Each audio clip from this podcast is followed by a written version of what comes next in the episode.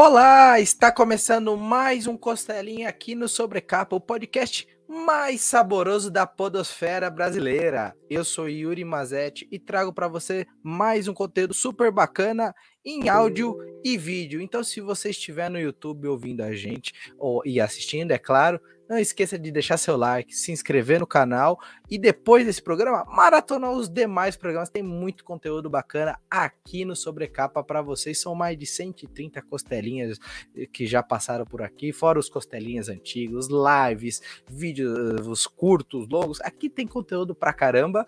E se você tiver ouvindo a gente pelo Spotify, a, a, a gente é seu companheiro de viagem para o trabalho, lavando aquela louça, ou mesmo para perder aquele quilinho que tá sobrando das férias, de, não esqueça de deixar o seu uh, estrelinha, acho que é estrelinha no Spotify. Se não for, deixe a sua avaliação e compartilhe com todo mundo para a gente poder chegar a mais pessoas. Vamos é, mostrar a palavra costelinha para mais pessoas e mais pessoas chegarem até nós, tá bom? Então, sem mais delongas, Hoje o papo é com a Dani Marino. Vocês já viram aí na abertura do podcast. Não é, é segredo para ninguém, então deixa eu dar voz à convidada, porque eu já falei demais e eu sei que ela tem muito conteúdo para apresentar para a gente. Dani, seja bem-vinda ao Costelinha. Oi, tudo bem? Muito obrigada pelo convite. É, como que se chama as pessoas que passam pelo Costelinha? São costelinhers? Costeletes? Costeleiras? Costeletes? Costeletes, é... acho que parece mais saboroso, né? Fica mais saboroso, porque baconzitos não vai dar certo, o pessoal vai, não, vai ficar bravo. Então é vamos costeletes. Costeletes acho que ficou mais legal. Ficou mais saboroso. Gostei, gostei. Bem-vinda. Se apresente para o pessoal que talvez não conheça você ou que está vendo você pela primeira vez através desse vídeo ou ouvindo a primeira vez você através do áudio. É, eu sou Dani Marino, eu sou pesquisadora de histórias em quadrinhos e questões de gênero. É, tenho mestrado em comunicação, minha dissertação foi sobre a Gibiteca de Santos e agora estou fazendo doutorado em ciência da informação sobre crítica de histórias em quadrinhos e perspectiva de gênero. Organizei o livro Mulheres e Quadrinhos com a Luna Machado, que ganhou dois HQ Mix. É, é, tem um monte de participação em um monte de lugar, então acho que para fazer um resumo, né? É, sou integrante da ASPAS, que é a Associação de Pesquisadores em Arte Sequencial, do grupo de estudos e pesquisa de quadrinhos da Universidade de Santa Maria. Então, é, é, é um currículo grandinho. Que bacana. É, acho que já deu para deixar claro que o conhecimento e vontade de saber sobre quadrinhos você tem e muito. Mas talvez o pessoal pergunte, antes disso, a Dani lá no começo, no início dos tempos, a Dani fã de quadrinhos. O que, que ela lia? Os primeiros quadrinhos que você começou a ler, ter de coleção. É, o meu pai era colecionador, né? E ele tinha uma coleção bem grande que depois ele teve que acabar vendendo, foi uma tristeza. Ele vendeu para outro colecionador, então ele tinha muitos quadrinhos do Tio Patinhas, ele gostava muito de, de Disney, né? E do Homem-Aranha, tinha o número um do Homem-Aranha, gostava muito de do Recruta Zero. Mas é, o que eu lia quando era pequena, eu lia muito quadrinho porque meu avô comprava muito. A gente tinha banca, né, de jornal do lado da escola. Então, meu avô tinha o hábito de buscar gente comprar álbum de figurinhas e comprar quadrinhos. Então, eu lia muito é, o que tinha na época, né? Assim, era a Turma da Mônica, é, tinha o Gibi da Moranguinho, é, e tinha a Misty, que era uma personagem da Trina Robbins, e era de longe, assim, o meu quadrinho favorito. Ela era uma personagem que era bem emancipada, assim, e você podia mandar desenhar as roupas dela e mandar para editora, porque nas edições posteriores as, a personagem parecia vestindo né, a roupa que os, os fãs tinham mandado, os leitores tinham mandado. Então, Misty era a minha grande inspiração, assim, quando eu era criança. Na adolescência, eu lia basicamente o que tinha na casa do namorado, porque daí já não tinha, não tinha dinheiro para comprar quadrinho, meu pai já tinha se desfeito da coleção dele. Então, as opções que tinham na casa do namorado eram tipo X-Men e Conan. Então eu lia só X-Men. É, não gostava de Conan. E daí tinha uma identificação maior depois, já, né, maior, assim, tinha as animações, né? Então, eu já era grandinha, assim, já estava indo para a faculdade e tal, mas eu gostava de, de assistir as animaçõezinhas. E na faculdade eu conheci Sandman. Minha primeira faculdade, né, que eu entrei quando eu tinha 17 anos, foi de jornalismo. E eu tinha umas aulas assim muito chatas e esse meu colega ele colecionava Sandman e daí ele levava para para sala de aula e daí eu me apaixonei assim. Mas eu nunca nunca tive dinheiro para ter coleção, nunca uhum. pude. A única coleção que eu tenho de fato é mesmo do Sandman. E daí tem umas mais recentes. É, eu tenho bastante quadrinho, mas a maioria que eu tenho é realmente independente ou, ou é graphic novel, né? Tipo, fechada, uhum. tipo Mouse, Persepolis, assim. Ou é, é história fechada, né? Eu não tenho coleção seriada, até porque, uma, não, nunca tive dinheiro para colecionar, e outra que eu não tenho saco para gibi uhum. mensal. Entendi. Não consigo, nem mesmo é, eu comecei a colecionar. Falei, não, agora eu vou colecionar. Comecei a colecionar Renascimento da Mulher Maravilha, mas não rolou. Tenho hum. Novo 52 e a do Jorge Pérez, mas também são as únicas, porque parei no número 25 do, novo, do Renascimento, que eu achei muito chato. Você foi longe, hein? Porque, cara, é, é, faz tempo que eu não tenho uma série mensal que eu acompanho. Hoje em dia o pessoal encadernou em mais páginas, né? Então o que você demora é, vinha de 15 em 15 dias, agora tá demorando um pouco mais, mas vem mais páginas. Eu sigo com o Demolidor, não sei porquê, mas deve ser porque o Demolidor é aquele personagem que, que atrai todo mundo, mas ninguém assume. Aí todo mundo fala: eu gosto do Homem-Aranha, eu gosto do Wolverine. O Demolidor fica ali, mas todo mundo quer ler. Mas é bacana você dizer isso, porque eu tenho um, um colega que eu faço muito podcast que ele que é com o Caio, ele tem 17 anos. E ele também não tem saco ah. para mensal. E ele tem e 17 olha que ele é anos. é novo. Exatamente. Você imagina, eu com 45 é que não vou ter, né? Eu, eu, gosto de algumas histórias, assim, alguns arcos de alguns personagens. Por exemplo, a uhum. última é, Jessica Jones, né, do, do, do Bendis, eu acho muito boa.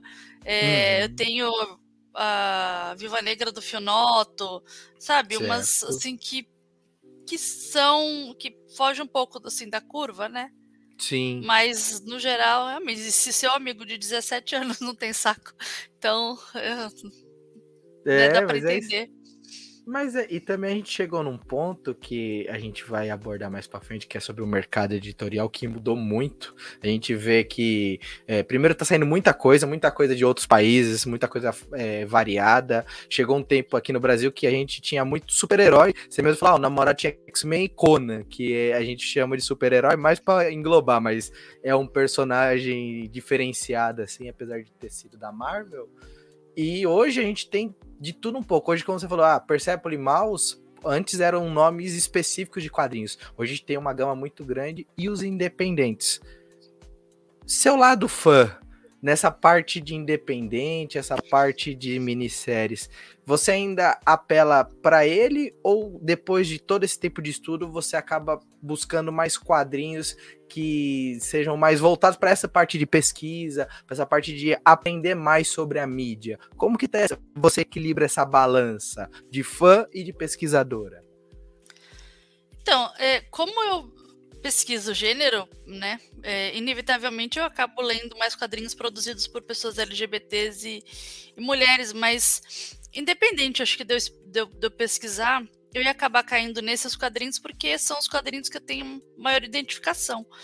Né? Então é, é muito mais agradável para mim ler uma história biográfica, né? Como eu li recentemente, né? Meu Diário de Nova York, é, do, da, da Julie Doucet do que qualquer outra narrativa. É, é um prazer, assim, eu sinto realmente tipo, prazer lendo aquelas histórias, coisa que eu não sinto lendo é, alguns quadrinhos, entendeu? É, mas eu leio outras coisas também. Eu, eu acabo indo no hype, né? Quando sobra um dinheiro e tal, eu vejo que tem muita gente falando sobre um, um quadrinho, tipo, pessoas que. Né, tem alguns editores, algumas pessoas que eu gosto muito e que já conhecem mais ou menos o meu gosto e que acabam indicando, falando, nossa, esse quadrinho é foda, você vai gostar e tal. Daí eu, né, ponho lá na listinha. A minha lista, assim, do que eu quero tá enorme. Mas quando dá, né? Então, por exemplo, é, o Guilherme Kroll, da Balão Editorial, ele me indicou um quadrinho que já tinha saído bastante tempo e eu nunca tinha ouvido falar, que foi o Barril Mágico da Lena é, Finkel. É, o nome da autora é Anya alguma coisa, ela é de, de origem russa. E eu nunca tinha ouvido falar, ele foi pouco pouco comentado quando saiu, salvo assim alguns sites realmente produzidos por mulheres, né? e ele acertou assim cheio, foi um dos é um dos meus quadrinhos favoritos assim ever. Né? Né, Então, legal. também esse, esse foi escrito por uma mulher, mas tem outros, né, que estão aqui, a balada de Sophie tá aqui na lista. tem um, quais outros que estão aqui? Outros acho- fechadinhos. aqui. Sim, que o você, você tocou um ponto interessante que é essas dicas. Quando eu eh, comecei a, a ter minha coleção maior, né, e tudo mais, eu acabei também incentivando outras pessoas a ler. Uma delas foi minha mãe, que foi engraçado, que minha mãe tem mais de 50 anos e lê quadrinhos e eu meio que vou me balizando no gosto dela para entender mais ou menos o que comprar até de diferente para fugir do, do comum mesmo. E minha noiva, que tem uma que sempre fala que para ela ela tem uma linha editorial que ela gosta muito que é da Nemo, que é bem bacana, que tudo que ela já Gosto deu muito. ela adorou. Então é um bom ponto para mim entender também linhas editoriais e tudo mais. E você tocou num ponto legal que é o, o quadrinho fechadinho. É um, é um modelo de, de publicação que facilita quando a gente quer presentear, indicar, né? E uma curiosidade mesmo minha. é, quando você vai indicar um quadrinho, é, é mais fácil é, é, é, indicar algo quando já é mais conhecido ou quando, no, no caso que o, o Gui te indicou, que foi um quadrinho que pouco foi falado e eu mesmo nunca ouvi falar. Como que você baliza essa- essas indicações? Eu achei interessante essa sua fala. Então, é. Assim, você diz como que eu balizo elas para mim, por Hum, exemplo? Ou Também, ou, ou pra outra pessoa que você gosta e fala, cara, eu achei esse quadrinho muito bom e queria indicar pra alguém, mas ele é pouco conhecido, ou eu vou esperar um que é mais conhecido pra indicar pra um amigo, assim. Ah, então, depende muito, né? Assim, por exemplo, é, existem alguns críticos e alguns editores que eu conheço o gosto deles e o gosto deles se parece muito com coisas que eu gosto. Então, por exemplo, eu levo muito em consideração é, as coisas assim, que as minhas amigas indicam, né? Então, outras quadrinistas, então, é, a Carol Ito, a Elodângelo, a própria Gabi Borges do Mina de HQ. E é, o que o Érico Assis indica, a Dandara também, que é tradutora, né, e também pesquisadora, é, também indica. É, o pessoal, eu gosto muito das análises do Ramon Vitral e do pessoal do Balbúrdia, porque são sites que trabalham com HQs mais independentes e mais fora assim do mainstream. Então eu sei que geralmente o que eles indicam são coisas que eu sei que, que vou gostar. É, presta atenção também no que, que o pessoal do Universo HQ está falando.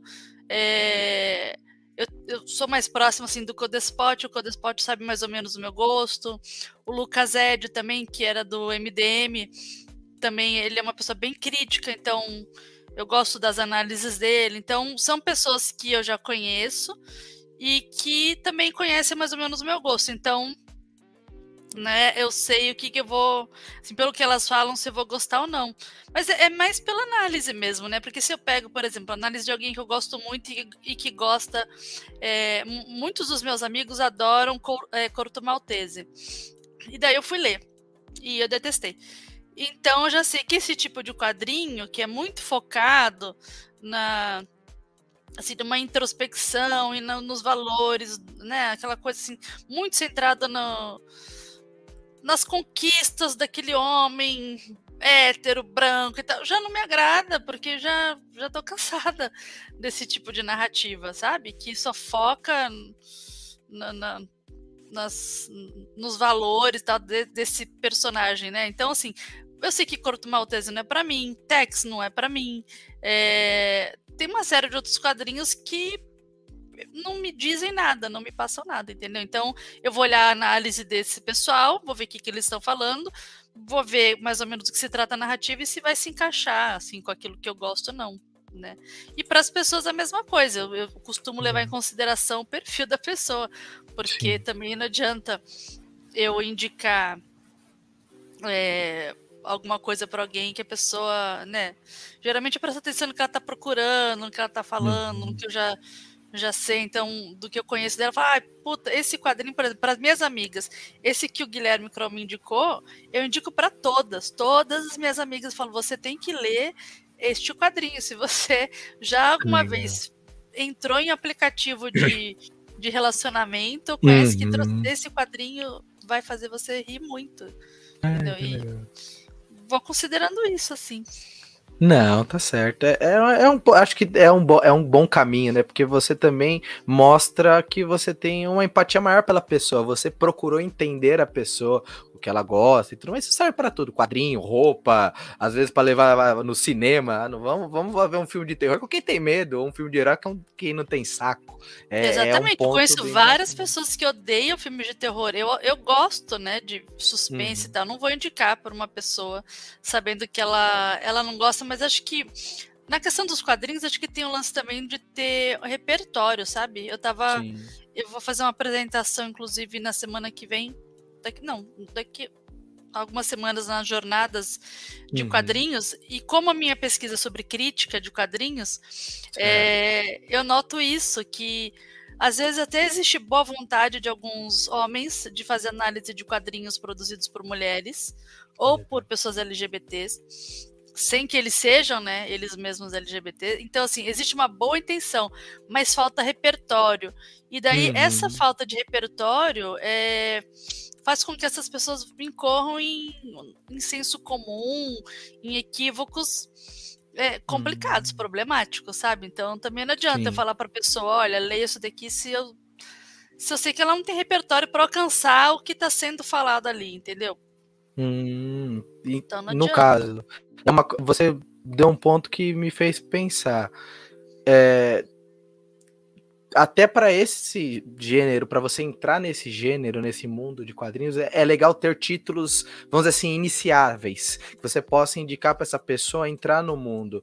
Eu, por Sim. exemplo, aprendi a ler mais quadrinhos, digamos assim, escrito por mulheres. Comecei com uma gráfica MSP, fui para, eu li um quadrinho, o quadrinho Táxi da Imei de Young, é maravilhoso, eu achei super divertido. Tá na minha é um lista. quadrinho é um quadrinho leve, é um quadrinho, vamos dizer assim, quase mundano para aquela perspectiva.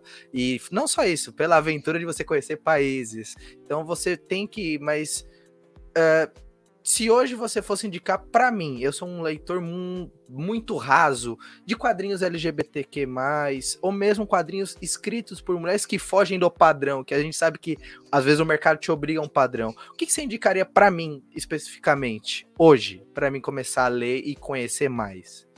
Olha, acho que de é, de mulheres, eu indicaria várias que estão aí no. Eu, eu indicaria primeiro começar lendo Mulheres e Quadrinhos é, para entender é, do que, que a gente está falando, para a pessoa conseguir uhum. ter um, algum repertório.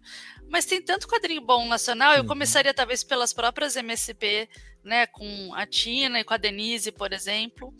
É, depois iria talvez para Acontecer Comigo, da Laura Taide, é, uhum. ou Isolamento, da, uhum. da Elodângelo, né? É, e daí tem esses mais é, os próprios, as pró os próprios quadrinhos da Nemo, né? E, e outras, assim, por exemplo, eu costumo indicar Uma Morte Horrível para algumas amigas que não são leitoras, assim, de, uhum. de histórias em uhum. quadrinhos mesmo, que é da. Esqueci o nome dela, ela é francesa. Mas é um quadrinho também bem leve e, e, e engraçadinho, sabe? Sem. Uhum despretensioso. É, já na, na parte assim LGBT, Heartstopper, com certeza, porque é uma narrativa também bem levinha. Depois Arlindo, é, histórias quentinhas sobre sair do armário, histórias quentinhas sobre existir. Então, tem bastante indicação bacana em sites próprios, né? Uhum. E é legal uhum. quando a pessoa começa a acompanhar esses sites, como a Mina de HQ, é, uhum. Mais Que Nerds, é, Garotas Geek, é legal que você tem ali análises mais aprofundadas, né, desses quadrinhos, que já te dão uma base, né, para você saber Sim. o que, que você vai ler ali, né, se você for uma pessoa que está meio perdida, que está começando ainda, o que que, né, com, com que outras referências aqueles quadrinhos estão dialogando. Então é sempre bom consumir essas mídias também, sabe? Esses canais. Sim, sim, eu vou dizer, Arlinda é maravilhoso, cara. Eu li, devorei isso. Comecei, era 10 e pouco da noite e só fui parar um pouco, acho quase uma hora da manhã, porque eu parava um pouco, refletia. Que quadrinho é um gostoso. Fenômeno. Que é quadrinho um maravilhoso. É, a Ilustra Lu, ela foi uma das campanhas mais bem sucedidas assim, da sim, história do Catarse.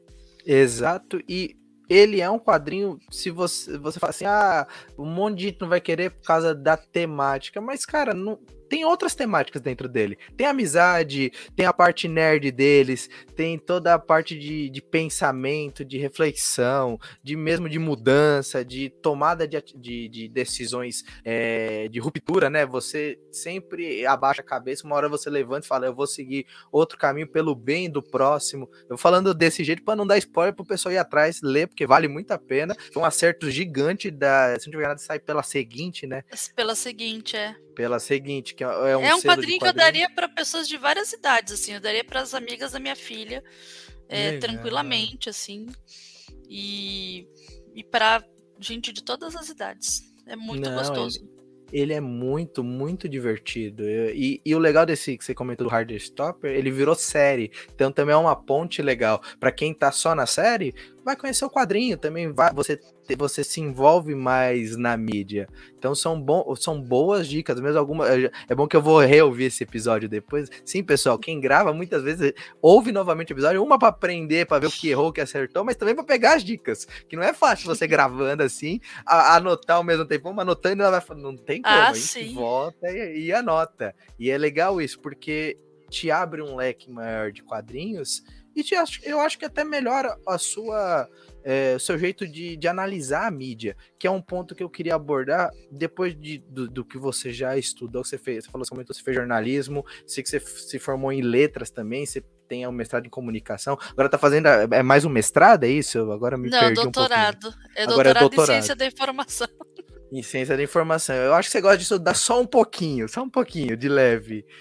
E é legal que você, te, você tem todas essas abordagens, e, mas ao mesmo tempo você me passa uma leveza de, de explicar para quem está começando, é isso. Esse ponto de estudar, mas também passar a informação para frente. O quão é importante para você isso? Você trazer essa divulgação, não só como uma pesquisadora, mas como uma pessoa que quer que chegue a mais pessoas a mídia quadrinhos. Conta pra gente essa importância. É, é bom sempre pontuar isso. Então, eu tenho uma uma noção que é compartilhada, assim, eu percebo por muitos colegas e muitos professores da ECA, que é onde eu fiz mestrado e estou fazendo doutorado, né? Que é uma perspectiva de, principalmente, se você está produzindo uma, uma pesquisa dentro de uma universidade pública, esse conhecimento que você está é, produzindo, né, ele está sendo financiado pelo dinheiro público. Então, não faz sentido você produzir um conhecimento para que ele fique parado dentro de uma biblioteca né? É, sem, sem ter acesso. Eu, eu acho muito complicado que qualquer conhecimento, na verdade, ele seja produzido é, no intuito de criar uma distinção entre pessoas que têm acesso a esse conhecimento e quem não tem. Então, eu odeio gente que é, que faz é, com que esse conhecimento seja produzido de forma tão rebuscada que as pessoas se sintam intimidadas, né, a, a ter contato Sim. com isso.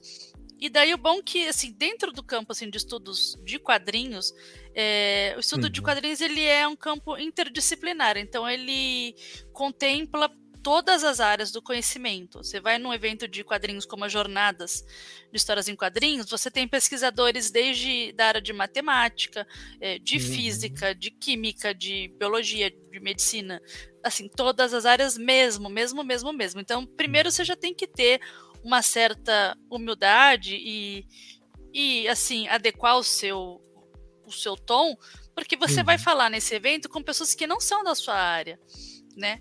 Então, você tem que passar aquela informação naquele evento. Tudo bem, você está na área de letras, você está na área uhum. de ciência da uhum. informação, mas naquela sala vai ter gente que é de história, vai ter gente de medicina, vai ter gente de educação. Então, você tem que passar aquele conhecimento de forma que todo mundo entenda. E daí claro. tem essa parte que é uma coisa assim minha mesmo de uhum. que o conhecimento ele deve ser gratuito e acessível assim para todos, né? Uhum. E, e, o quadrinho, o estudo dos quadrinhos, pelo menos foi o caminho que eu encontrei para poder pesquisar e fazer algo que eu gosto também, né? Que é ler quadrinhos. É ler claro. quadrinhos academicamente, né? Ninguém, hum. assim, quem é de fora nunca entende, né? A família acha que eu desenho ou que eu. sei lá. Faço roteiro, Mas, é, veja. Assim, fiz, já fiz roteiro, fiz claro. com a Carol Pimentel. Mas, é. assim, é, é, essa a ideia, né? De você uhum. trazer um conhecimento que deveria ser acessível assim a todo mundo, numa linguagem que mais pessoas possam ter acesso, que não fique limitada a um conteúdo acadêmico, porque não faz sentido, né? Não, uhum. não vejo serventia nisso, sabe? Sim, sim. Você limitar o, é, qualquer coisa para alguém, principalmente conhecimento, é, é, é bem complicado. É, eu lembro quando eu trabalhei no, em, metal, em metalúrgica, é, eu tinha que aprender desenho técnico, então o, o meu tutor olhou para mim, me ensinou e falou assim: ó, aprenda, absorva, mas sempre que puder, passe à frente conhecimento, porque uma hora eu não vou estar aqui, não é nem por questões de morte, mesmo aposentadoria ou trocar de emprego, e a roda tem que continuar girando. Então, é você, é o próximo, é quem tiver ao seu lado, e você vai ensinar algo e aquela pessoa vai te ensinar também. Então, é legal você é, ser aberto a ensinar, e se você tiver uma habilidade um pouquinho maior de aprender algo, talvez a outra pessoa não tenha, mas ela queira ver também que eu acho que talvez seja o seu foco também, transmitir essas pesquisas de uma forma que seja clara e que quando alguém ler com menos conhecimento, entenda o que você quer passar e de uma forma às vezes resumida, porque é difícil. Eu imagino que seja difícil você pesquisar pelo Brasil afora, ou mesmo no núcleo São Paulo, é, o, o, gênero no quadrinho, como é abordado, que eu acho que antes da gente entrar nesse livrão que eu vou mostrar para quem estiver no YouTube, que é uma publicação super bacana, que é esse seu foco na pesquisa em gênero. Por que você decidiu fazer esse foco e além dele, o que mais você pesquisa dentro dos quadrinhos? É legal o pessoal saber. Então, foi assim, por acaso. Eu não comecei a estudar quadrinhos pensando, nossa, vou pesquisar gênero, né? É, essa. Primeiro, assim, que o contato com o feminismo ele veio assim tardio, né? Eu já me entendo como feminista, acho que desde sempre, mas eu não, não entendia isso, eu não sabia que, que era feminismo e tal, então é, veio bem tardiamente. Mas, quando eu comecei a, a pesquisar quadrinhos, eu fazia o curso de letras e eu fiz um curso de letras EAD, à distância. Então, a minha graduação aqui eu, me, aqui eu concluí, ela foi feita à distância. É, e eu tinha lá que fazer um TCC, né? E eu tinha uma disciplina que se chamava Literatura e Outras Mídias, e por, por algum motivo, né, sei lá, como, como, a minha professora dessa disciplina, ela já utilizava quadrinhos na disciplina dela, então assim, ela utilizava 300 dentro da né, do Frank Miller dentro de, da disciplina de estudos clássicos, né, para falar né, de, de, autores clássicos e tudo mais. Então assim, ela, eu já tinha ideia de que era possível você trabalhar com quadrinhos numa perspectiva acadêmica. E daí eu tinha que fazer a, a, conclusão, né? A conclusão eu falei, bom, então eu vou falar sobre Sandman. E daí ela foi, foi super aberta, né? Não, não é só que ela foi aberta. Quando eu propus a ela que eu, que eu queria falar sobre Sandman, a gente teve uma reunião presencial, embora não seja de praxe você ter reunião presencial, é que calhou de eu estar na mesma cidade, né? Que uhum que ia fazer a faculdade, e daí eu descobri que ela era a maior fã, assim, do Sandman. né? Ela tinha pôster autografado no New Game e tudo mais. Então, assim, uhum. assim, ela foi bem é, receptiva. Daí eu fiz o meu TCC, daí ela incentivou é, que eu me inscrevesse num, num evento acadêmico, né, de iniciação científica, daí eu fui, daí eu tirei 10 uhum. do TCC. Então, aquilo me motivou bastante. Falei, nossa, que legal isso de você uhum. estudar quadrinho, né, e acadêmico e tal. Só que é isso, eu saí da faculdade, é, de uma faculdade AD, então assim, a minha noção de metodologia de pesquisa, ela era bem pobre, né? Eu não tinha um repertório como muita gente que está na academia tem de, tipo, de anos estudando metodologia da pesquisa uhum. e tal. Então, entre 2012, que eu concluí o meu a minha graduação, e 2016 que eu comecei o mestrado, eu produzi todo tipo de coisa assim, uhum. completamente de forma assim, escalafobética, sem nenhuma orientação. Eram coisas assim que eu uhum. tirava realmente da minha cabeça. E graças à metodologia, o pouco de metodologia científica que eu tive, eu estava fazendo alguma coisa direito, porque eu fui aprovada em em todas as publicações, em todos os eventos que, que eu submeti. Só que não tinha uma linha, sabe? Assim, uhum. eu não uhum. tinha, eu não, eu não estava fazendo uma pesquisa, por exemplo, dentro de comunicação, ou dentro de letras, ou dentro de cada artigo meu. Tinha uma proposta completamente diferente. Então, eu comecei foco. pesquisando o Sandman. No meu segundo é. artigo, eu já fui falar, é, já tinha uma coisa voltada ainda para a questão de letras e verossimilhança, para falar lá da canção de Orfeu, Incêndio uhum. e tal, porque uhum. tinha a ver com os estudos clássicos. Mas a partir daí eu, eu cheguei a abordar psicologia, psicanálise, uhum. é, falei sobre é, quadrinhos e adaptação literária. Nossa, todo tipo de coisa que você possa imaginar, eu falei, né? E até que em 2015, um ano, assim, um pouco antes de eu entrar no no mestrado mesmo. 2015 já tinha decidido que eu ia fazer meu projeto de mestrado sobre gibiteca. Legal. Pesquisei a Gibiteca de Santos e tal, mas aí teve um evento que foi marcante para mim, que foi é, quando a Trina Robbins veio para o Brasil e ela era autora da Mist. Então foi um momento assim, tipo, realmente, né, o ponto alto assim da minha vida acadêmica que eu tive a oportunidade de ser tradutora para ela em um evento uhum. e o meu artigo no Jornadas naquele ano era sobre a MIST, sobre as representações é, na MIST publicada nos Estados Unidos e na publicada aqui. E a partir desse encontro eu comecei a ter noção das quadrinistas brasileiras e do que, que elas passavam e foi a partir daí que começou meu interesse em estudar gênero. Então começou em 2015. É, por pensar, né, é recente, tem sete anos Sim. isso. Daí eu fui pesquisando gênero junto com outras coisas, junto com o mercado, junto com outros assuntos, mas agora eu tô focada mesmo em, em gênero. Ah, legal. Você se encontrando dentro da pesquisa, né? Você primeiro colocou, vamos dizer, o carro para frente, vamos botar o carro para frente e foi assim, é legal isso talvez te fez uma pesquisadora melhor? Você sentiu isso? Ou foi meio que você precisava desopilar o fígado, você queria escrever de tudo, você estava empolgada? O que, que, você sentiu nesse meio tempo até chegar o momento de 2015? Não, não, não, não, me fez uma pesquisadora melhor, né? Fez uma pesquisadora assim, profícua, porque eu tinha uma produção uhum. extensa. E agora eu entendo que era possível ter essa produção extensa porque eu não tinha uma obrigação de produzir dentro de um determinado tema, né? Enquanto os meus colegas, eles já estavam fazendo mestrado e tudo mais, então eles tinham essa preocupação de produzir dentro daquilo que eles já pesquisavam no mestrado, eu não. Eu era louca produzindo sobre o que me desse na telha. Então, assim, eu produzi bastante. Então, me deu, assim, realmente uma noção de, de bastante assuntos, né? É, mas o que eu acho que me faz uma pesquisadora melhor é ficar quieta na minha área e me aprofundar nisso que eu estou estudando, porque quem se mete a ser tudólogo, quem quer ser tudólogo, acaba não sendo uhum. muito bom em nada, né? Você não certo. vai falar com, com profundidade a respeito de nada, porque você sabe superficialmente a respeito. Então, já que escolhi falar sobre gênero, no meu caso, é, é, bem específico, porque é dentro de gênero e crítica de histórias em quadrinhos, é, uhum. em ciência da informação. Então, eu pretendo passar os próximos anos falando disso daí.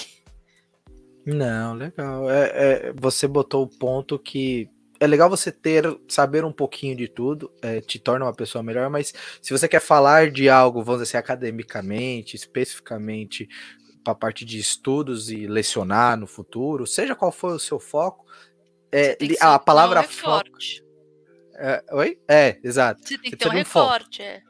Tem que ter um, um, aqui, você tira aquela parte, coloca ela em evidência e fica nela. Vai martelando, martelando até é. ficar. Claro que assim, assim, que isso me deu. É, me deu assim, é, para poder falar de crítica a partir de perspectiva de gênero, eu vou ter que estudar crítica. Primeiro, Sim. antes de qualquer coisa, né? Então, assim, isso me dá uma perspectiva é, grande assim do que tem sido produzido tanto em termos de crítica como em termos uhum. de, de quadrinhos mesmo, né? Eu, eu tô no júri da HQ Mix também esse ano, Legal. então é, eu tô lendo tipo muito, muito, muito, muito quadrinho uhum. e dá para ter uma noção assim do que está sendo feito, sabe? Então isso é bom. Não, é verdade. Aí, antes da gente entrar nesse ponto que também está no, na pauta do papo, eu queria falar desse livrão aqui, que não é só. Ele é um livro, ele tem entrevista, ele tem quadrinhos, ele tem um pouquinho de tudo. De onde surgiu a ideia do Mulheres e Quadrinhos? Foi algo que você idealizou junto com a Lalunha? Veio dela até você? Conta um pouquinho dos bastidores antes da publicação. Vamos dizer assim, o embrião do projeto que o pessoal fala, né? O nas... Antes de nascer a criança, tem um embrião. Vamos falar dele. O embrião é uma treta. Peraí, é peraí, uma... peraí. Treta! Temos treta de quadrinhos barra mundo dos quadrinhos. Olha que interessante. Sim, uma, é uma briga treta. trazendo um projeto. É. é Conta pra gente. Pra quem, pra quem não sabe, tipo, isso tudo começou por causa do Batman, na verdade. Por quê? Pera, calma. Você não vai me falar mal do Batman nesse programa. Eu não vou deixar.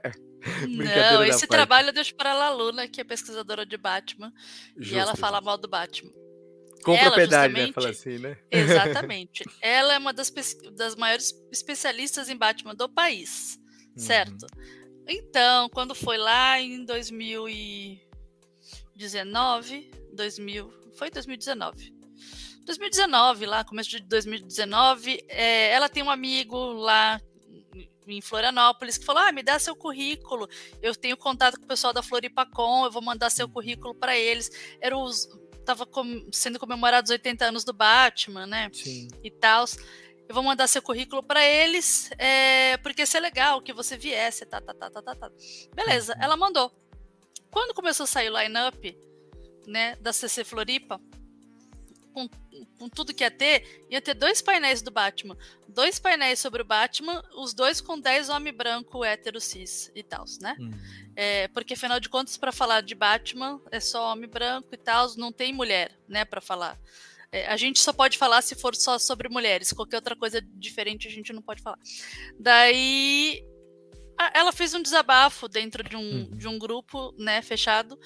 E nesse desabafo, a Alice Monstrinho, uhum. que é ela de Santa Catarina, ela falou: Poxa, gente, que chato isso que aconteceu, né? É uma pena, porque eu conheço é, alguns dos organizadores, eles são pessoas bacanas e tal, eu vou dar um toque para eles. E daí uhum. ela fez esse, esse meio de campo, falou com, com o Douglas, que é um dos donos uhum. da Script, e daí ele viu, daí ele foi lá o currículo dela, e daí ele né, foi atrás da aluna e falou: Poxa, que mancada nossa, né? Realmente, eu não tinha me atentado ao seu currículo e tal. Você não gostaria de vir agora, né, para CC Floripa? Ela falou: Não, hum. né? Assim também não. E, e assim, e, e, também não ia rolar, era assim, tipo, por sua conta. Você não quer vir aqui tirar do seu bolso para vir aqui no evento? Então ela falou: Não. Uhum. É, e daí, é, já estabelecido esse contato com a aluna, o Douglas e o Diego depois falaram: Olha uma pena que não rolou CC Floripa e tal, uhum. mas a uhum. gente está abrindo uma editora e a gente está com uma ideia de fazer, de organizar um, né, um livro sobre produção feminina, mas a gente acha que deveria, assim, que seria bacana que só mulheres estivessem envolvidas nesse processo. Que uhum. fosse organizado por mulheres, que fosse revisado por mulheres, etc e tal. Você não toparia participar? Daí ela falou, topo, mas esse vai ser um trabalho assim muito grande, eu preferi fazer isso com uma, alguma ajuda. Ela indicou alguns nomes, frisou bastante o meu, porque eu já estava estudando, né? Já era conhecida por publicar a respeito e tal. E daí eles uhum. falaram: ah, então tá, então pode chamar a Dani. E foi daí que a gente começou a organizar mesmo o livro, né? E daí ele não teve chamada, a gente não fez chamada nenhuma. Uhum. A gente não, não fez um edital, a gente não fez curadoria, nada disso. A gente simplesmente começou a comentar com algumas mulheres que a gente conhecia. Essas mulheres falaram para outras mulheres que falaram para outras mulheres. Quando a gente viu, a gente tinha uma lista de 135 mulheres interessadas em participar e não parava de chegar mais. Inclusive, várias uhum. ficaram de fora. E não porque a gente fez seleção, simplesmente a seleção foi. É, chegou nesse limite. Não uhum. dá para chamar mais, porque a ideia era que pudesse, o livro pudesse ser representativo no sentido de mostrar o que vem sendo produzido, independente uhum. de ser uma coisa espetacular ou não, né? A expressão daquela artista, ela achou que tinha a ver com, com o livro e ela mandou. E daí chamamos pesquisadoras e jornalistas e tal, e daí saiu e ganhou dois prêmios. E não tem nada, nada parecido. É... É, é... isso que eu ia perguntar. A gente não tem no mercado um compilado que isso aqui serve, por exemplo, eu não conheço o artista. Se eu quiser pegar 100, 80, quantas artes tiverem compiladas aqui, é um jeito. É, não, diga, não vou falar assim porque parece uma palavra pejorativa, mas é um, um jeito é, que me facilita de entender o trabalho de cada uma com entrevistas, com a arte. Cara, tem uma passagem aqui que tem um, trechinho de, um, de uma história da Corotone, antes mesmo de eu comprar um gibi dela. E, cara, hoje é, ela fez uma gráfica da Denise, eu falei, que bacana, cara. Que da hora ter um artista que eu já conheço e ver que ela tá aqui, fora outros E a Ana Cardoso tá aí também. A Ana Cardoso que vai fazer o Mingau. É, a, o Mingau, né? Exato. Tem a Fefe Torquato também numa entrevista aí que fez a Tina. Que aí eu acho que é um detalhe bem bacana. Tem entrevista, tem quadrinhos. Vocês deixaram, vamos dizer assim, aberto para o pessoal entregar o, o trabalho que achasse mais, é, vamos é, dizer assim, que melhor a entender se, ah, se eu faço tirinhas, eu vou entregar tirinhas para esse projeto. Se eu não queria fazer um trabalho, mas eu tenho uma entrevista a dar, eu, vamos por entrevista. Como que vocês organizaram essa balança assim para sair nesse projeto? Então, foi exatamente isso, assim, a, a, pessoa que queria participar, ela dizia com o que, que ela queria participar. É, hoje, né, dois uhum. anos depois do lançamento, eu teria feito várias coisas diferentes, porque a gente deveria ter feito uma seleção, deveria uhum. ter sido talvez um pouco mais é, criteriosa, porque tem muitas artistas que acabaram no processo enviando algo que elas tinham, ah, sei lá, mais à mão, uhum. e que eu sinto que aquilo não representa todo o potencial dela, sabe? Porque a gente tem artistas aí extremamente versáteis que trabalham com diversos tipos de técnicas e, e traços uhum. e que mandaram, por exemplo, uma ilustração e essa ilustração não representa o que eu conheço daquela artista, sabe? Uhum. Mas foi o que elas, elas queriam realmente participar e foi o que, o que deu para entregar naquele momento. Então, eu sempre sugiro que as pessoas procurem, né? Como tem listado todas elas no final, tem as, uhum. as arrobas, as páginas. Procure, né? Essas autoras para ver as suas páginas, para conhecer realmente e saber que aquilo ali não define. O que está no livro não define essas, essas artistas, sabe? E principalmente uhum. é o trabalho de pesquisa que eu uso como referência.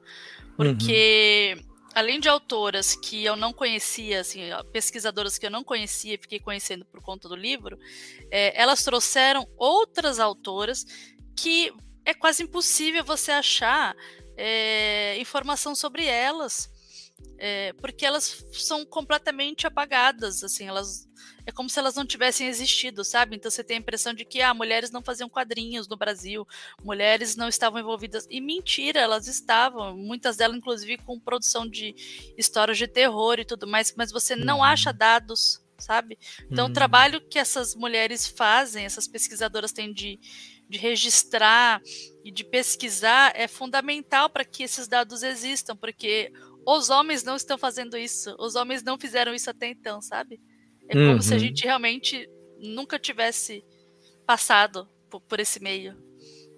Exato, tanto que a gente comentando agora fala que esse é um projeto inédito, ele é um projeto único que espero que no futuro tenha filhos, não precisa ser igual, mas que dê aquele pontapé para fazer outros projetos, outras uniões, outros é, outros chamamentos, chamados, como o pessoal achar melhor dizer para é, ter essa união e não só isso, como você falou, não precisa falar de mulher falar só de mulher fazer outros projetos juntos, fazer é, talvez um, uma série mensal de, de, de, historinhas, de contos, de poemas. Eu acho que a pessoa tem que libertar o seu lado artístico mesmo, que é muito legal isso aqui. E isso aqui é uma boa porta de entrada também para talvez uma pessoa que não eh, tenha um, não sei se vergonha, mas não, não saiba por onde começar e queira ler também sobre mulheres tá aqui uhum. também. Então, um ótimo, é, um ótimo compilado aqui que deveria chegar à mão de mais pessoas. E pra gente ir caminhando por final, porque eu acho que esse, esse essa edição merece um programa só sobre ela. A gente destrinchar mais sobre.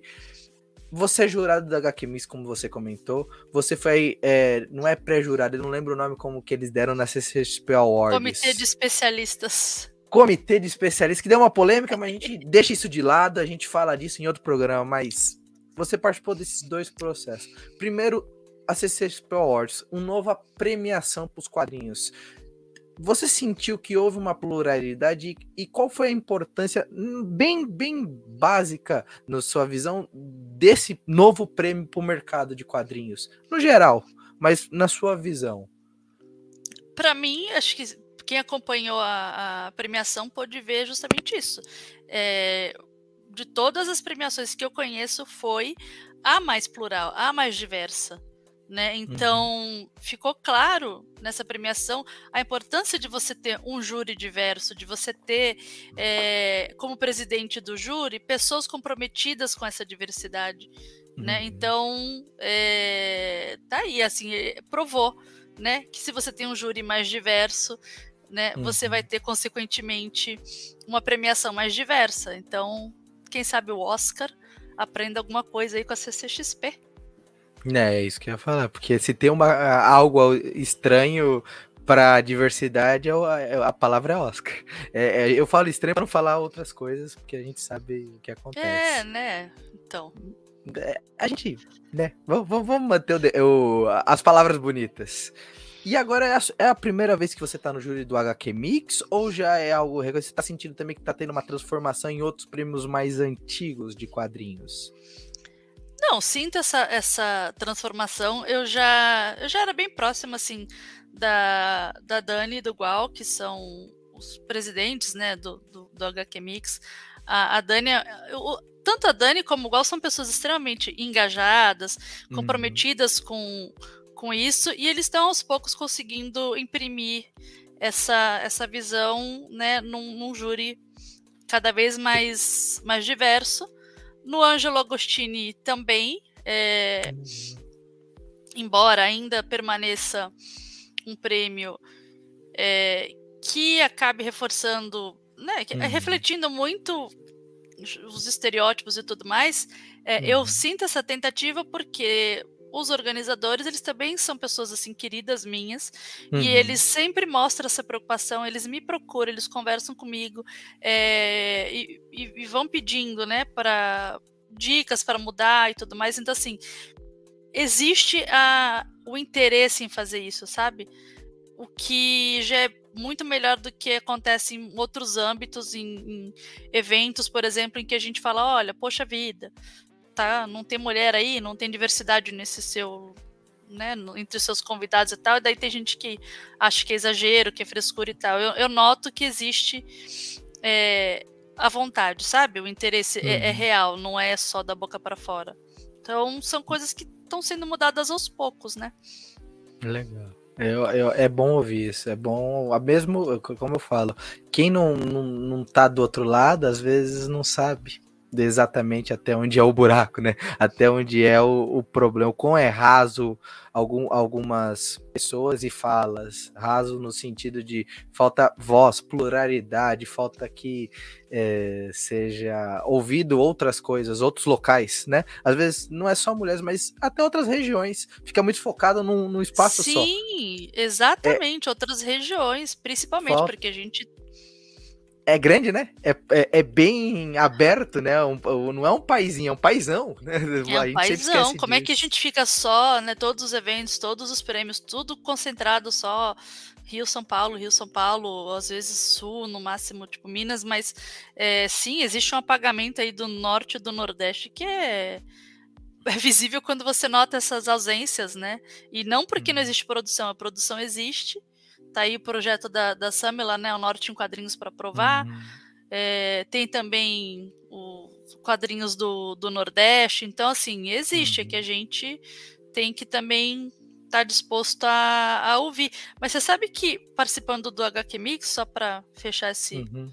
esse ponto, ficou muito claro para mim que assim, não existe nenhum problema de ordem estrutural. Então, quando a gente fala, por exemplo, dessas ausências, desses apagamentos, uhum. são problemas estruturais. Eles ocorrem não só no meio dos quadrinhos, eles Sim. ocorrem em toda a sociedade, há séculos e tal. Então, assim, não existe uma solução mágica que vai resolver todos os problemas. Então, não existe eu falar assim, olha, então vamos colocar aí maior é, diversidade de júris, que automaticamente você vai ter uma maior diversidade é, na hora da premiação. Não vai. Assim, o que uhum. aconteceu na CCXP foi atípico, porque é, a produção ainda é, é majoritariamente masculina, branca, hetero, cisnormativa, entendeu? É, e não porque essas outras pessoas não estejam produzindo de forma independente, elas estão, mas elas não conseguem ter alcance ou não conseguem